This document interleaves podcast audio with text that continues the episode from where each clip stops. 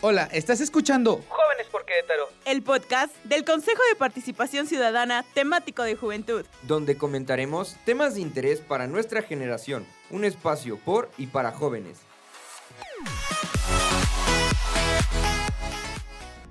Sean bienvenidos a un episodio más de Jóvenes por Querétaro. Mi nombre es Fernanda Malagón y me encuentro con mis compañeros Cristian y Rebeca. Sean bienvenidos. Muchísimas gracias, Fer. Muchas gracias, Fer, es un gusto. Daremos inicio a este episodio y le voy a dar lugar a mi compañero Cristian. Cuéntanos, ¿de qué vamos a platicar hoy? Claro que sí, Fer. Bueno, pues el día de hoy, eh, en, episodios anteriores, tuvimos invitado a Jesús Ábalos, quien es licenciado en psicología, y bueno, pues nos dio una amplia perspectiva en el tema de independencia emocional. Nos agradó tanto su participación que el día de hoy quisimos profundizar en el tema de las emociones y por ello tenemos invitado al licenciado Luis Soriano. Entonces, él es licenciado en psicología, quien, eh, con quien estaremos platicando sobre la inteligencia emocional. Bienvenido, Luis. Hola, ¿qué tal, Cristian? Muchísimas gracias y qué honor estar de invitado el día de hoy. Estoy seguro de que vamos a poder ampliar un poquito nuestros conocimientos ante algo tan de que tanto hablamos en el día a día, pero que muy pocas veces nos ponemos a preguntar sobre qué es y cómo lo podemos lograr. Muchísimas gracias por la invitación. Y bueno, Luis, pues háblanos un poco de tu vida profesional. Cuéntanos a qué te dedicas, qué haces, por qué lo haces y para qué lo haces. Ah, pues bueno, eh, yo soy licenciado en psicología clínica, eh, egresado de la Universidad Autónoma de Querétaro. Soy coordinador de Cultura de Paz en la Secretaría de la Juventud del Estado de Querétaro. Soy integrante de un proyecto con ACID de, a nivel nacional, consolidado a nivel nacional, titulado Infancias amputadas, adolescencia en riesgo, niñez y violencia crónica en México. Entonces el tema de juventudes, de salud mental, siempre me ha llamado muchísimo. Y además tengo el honor de eh, participar en la Red Mundial de Jóvenes Políticos, en una coordinación en la que buscamos acercarnos y fomentar la participación en jóvenes con discapacidad en todo el Estado y llevo mucho tiempo también trabajando con temas de género, de masculinidades, enfocados también en fomentar la salud mental en todas y todos los jóvenes. Muchísimas gracias, Luis. Y siguiendo como ese, ese tema que hoy nos llena como de, emoción, ¿qué nos podrías platicar o qué nos puedes decir acerca de la inteligencia emocional? Perfecto. Yo creo que lo primero que tenemos que hacer es definirla, y traigo una breve definición, que la inteligencia emocional es la capacidad de percibir, expresar, comprender y gestionar nuestras emociones. Pero brevemente, y si me lo permiten, hacer el comentario, muchas veces hay demasiadas definiciones sobre lo que es la salud emocional, la inteligencia emocional, y nos dan tantas definiciones y a veces una tan chiquita como esta, pero no nos explican bien lo que quiere decir. Y para mí la inteligencia emocional es justamente esta definición. Y la voy a empezar a fragmentar para poderla explicar de mejor manera. Es una capacidad todas las personas, todos los seres humanos lo podemos hacer. Pero como todas las capacidades se tiene que ir entrenando, se tiene que ir priorizando y se tiene que eh, comenzar a realizar. Es como una persona que quiere tener la capacidad de correr 41 kilómetros, 40 kilómetros. Obviamente a la primera no lo va a poder lograr. ¿Qué se necesita? Enfocarse y comenzar a entrenar para hacerlo. Que tengamos la capacidad como seres humanos de contar con una inteligencia emocional no nos garantiza que vamos a poder ejercerla de manera adecuada. Es una capacidad, ya lo dijimos, de percibir. Percibir visualmente, pero también eh, internamente sobre los procesos que estamos viviendo. Es decir, si empiezo a percibir que mis orejas empiezan a calentar, que mi pie no se deja de mover por nada del mundo, que empiezo a vibrar, que mi tono de voz cambió, entonces, esa capacidad de percibir lo que está pasando en nuestro cuerpo y en nuestra mente. Pero también es una capacidad de expresar, de saber comentar, platicar, pintar, dibujar acerca de eso que nos está pasando. Pero también de comprender, de comprender eso que nos está pasando y hacer algo con ello. Y la definición de inteligencia emocional es gestionar las emociones. Y muy, muy importante, que ahorita hablaremos un poquito más sobre eso si gustan, es que la inteligencia emocional es percibir, expresar y comprender las emociones, no únicamente la felicidad. Porque también pasa, y estoy seguro que hay una infinidad de podcasts, una infinidad de videos que hablan acerca de la importancia o la inteligencia emocional y únicamente felicidad, felicidad, felicidad, felicidad, felicidad. Pero la inteligencia emocional es también percibir, comprender y expresar las veces que nos sentimos tristes, las veces que tenemos cierta ansiedad, las veces que nos sentimos deprimidos, enojados, irritables y eso de verdad es la inteligencia emocional. poder abrir la gama de todas las emociones y poder expresarlas, comprenderlas y sentirlas en su máximo esplendor. Perfecto, está súper interesante. Bueno, y ahora que empezamos a profundizar sobre el tema, quisiera preguntarte qué papel juega la inteligencia emocional en el desarrollo de las personas. Juega completamente todo el papel. Nosotros como seres humanos, desde mi punto de vista y de otros teóricos, somos seres biopsicosociales. Somos seres biológicos porque estamos hechos de carne. Eh, somos seres psicológicos porque somos seres pensantes. Y somos seres sociales porque vivimos en una sociedad. Y sin esa sociedad no se podría dar lo que hoy conocemos como ser humano. Es decir, a nosotros como seres humanos nos pulen tres esferas. Y si una de ellas, el costado psicológico, está decaída o no se expresa de manera adecuada, las otras dos van a comenzar a irse para abajo. El ser humano depende de la salud mental, salud emocional y de la inteligencia emocional para poder ser productivo, para poder socializar con los demás, pero también para estar él bien físicamente yo imagino que más de una persona ha escuchado temas como de colitis, tema de gastritis, tema de dolor de cabeza, y que el doctor lo primero que les dice, pues no tienes nada malo, ha de ser psicológico. Entonces, que esto psicológico tiene efectos en nuestro cuerpo.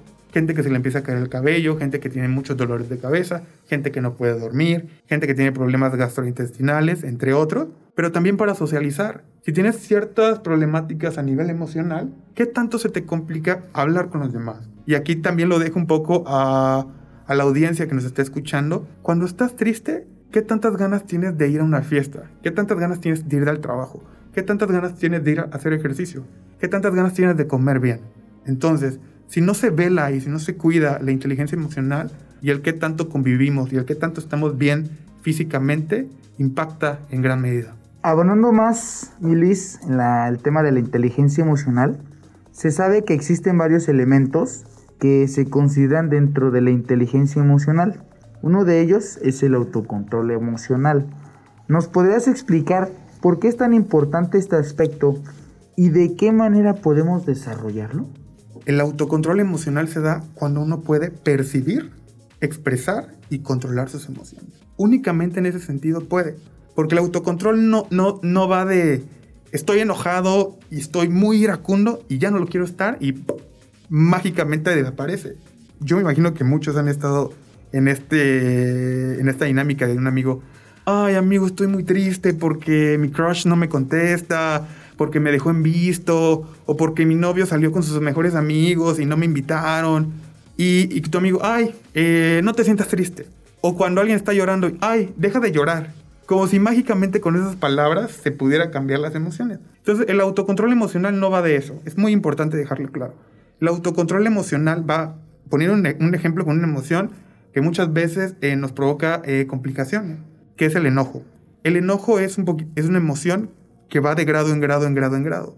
El autocontrol emocional va de, en cuanto tú te comienzas a sentir irritado, conocer tanto tu cuerpo y tu estado mental para decir, esto que pasó el día de hoy me está comenzando a irritar.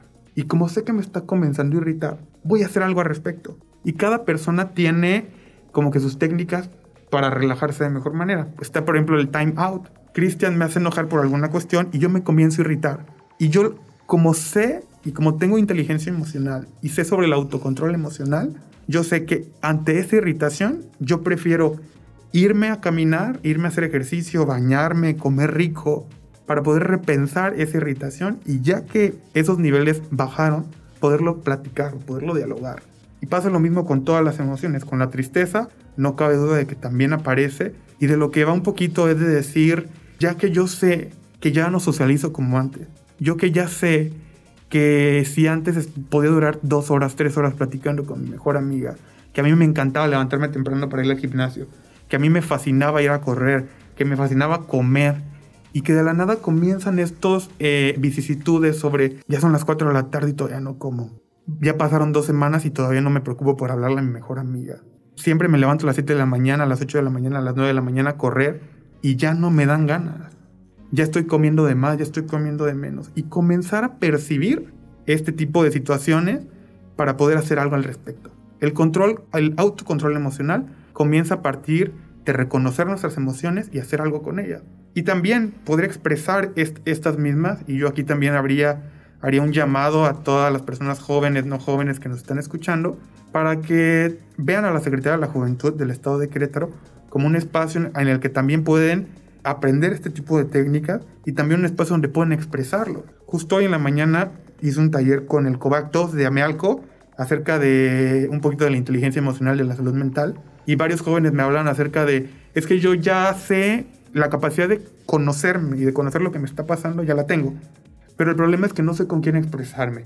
Porque me busco expresarme con mis papás y mis papás lo primero que me dicen es, híjole, eh, yo creo que nada más estás diciendo esto porque no quieres hacer el que hacer. Nada más estás diciendo que estás triste porque, para un argumento porque te fue mal en la escuela. O simplemente el comentario de, en mis tiempos no había ni psicólogos y mírame, estoy enterito. Y obviamente, ¿qué es lo que pasa? Que los papás no, no, no están ahí para acompañar estos procesos de tristeza y depresión. Y lo malo es que hasta el final, ya que pasa un pasaje al acto desastroso que puede cambiar vidas, y es cuando, híjole, ¿por qué no me dijiste nada? Pero pues justamente no te dice nada porque no hay esta apertura de tu parte. O con los amigos también. Hay amigos que son buenísimos y que saben escuchar y que saben acompañar, pero también hay otros que únicamente te dicen, pues échale ganas. Pero pues diciendo eso obviamente no hay ningún, eh, ningún cambio. Y justamente nosotros tenemos una plataforma que muy, muy pocas hay a nivel nacional, y si no es que somos la única con tanta eficacia, que es apoyo-psicológico.mx donde cualquier joven que quiera aprender un poquito más sobre esto, que quiera expresar lo que siente, hablar sobre esas emociones, puede meterse desde su celular. Apoyo-psicológico.mx y un profesional de la salud mental te va a estar atendiendo de manera directa. Y que además nos hemos dado cuenta que más, más gente joven se mete a las plataformas, porque antes, aunque sean temas COVID, marcabas por teléfono y obviamente quien estaba a un ladito de tu casa o a un ladito de tu cuarto escuchaba el chisme. Pero ahora con la plataforma, como si fuera WhatsApp, un profesional te va a estar atendiendo de manera personalizada. Y entonces yo siento que el autocontrol emocional es muy, muy importante, pero darnos cuenta también que este autocontrol empieza desde reconocer nuestras emociones y aprender a expresarlas, con quién expresarlas y qué hacer con ellas.